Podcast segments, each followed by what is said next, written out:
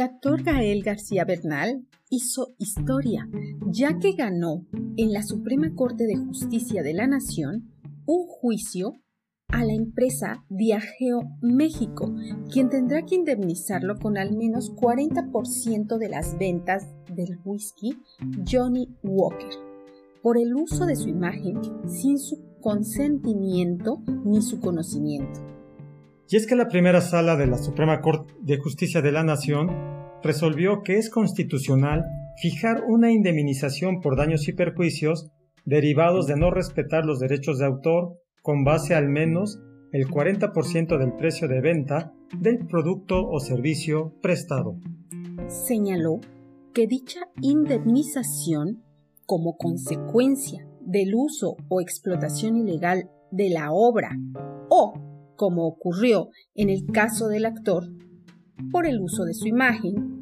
debe ser pagada a partir de los ingresos totales obtenidos por el infractor.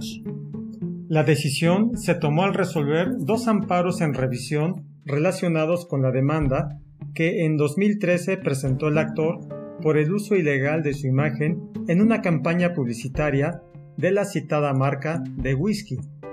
Gael García Bernal acusó que, como parte de dicha campaña, entre el 3 de septiembre y el 6 de octubre de 2011 se transmitieron 22 spots de televisión en el que utilizó su imagen sin que él diera su consentimiento o recibiera algún pago. Por ello, exigió una indemnización. La empresa Diageo México alegó en su defensa la inconstitucionalidad del artículo 216 bis de la Ley Federal de Derechos de Autor, pues dijo que éste permite la explotación del hombre por el hombre y viola la seguridad jurídica. Advirtió que el precepto referido no es claro respecto de,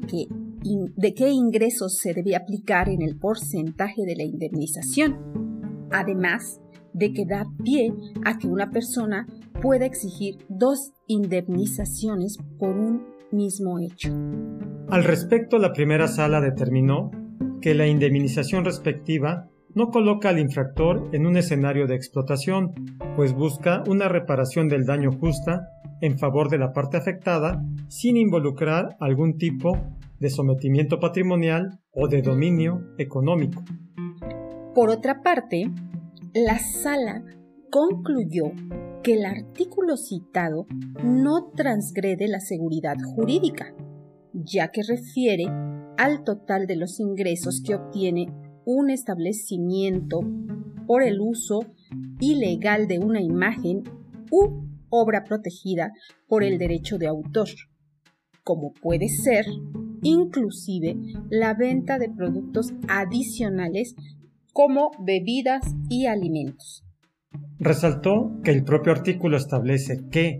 cuando no es posible determinar el precio del servicio prestado, se puede acudir a la opinión de peritos para establecer dicho precio o valor.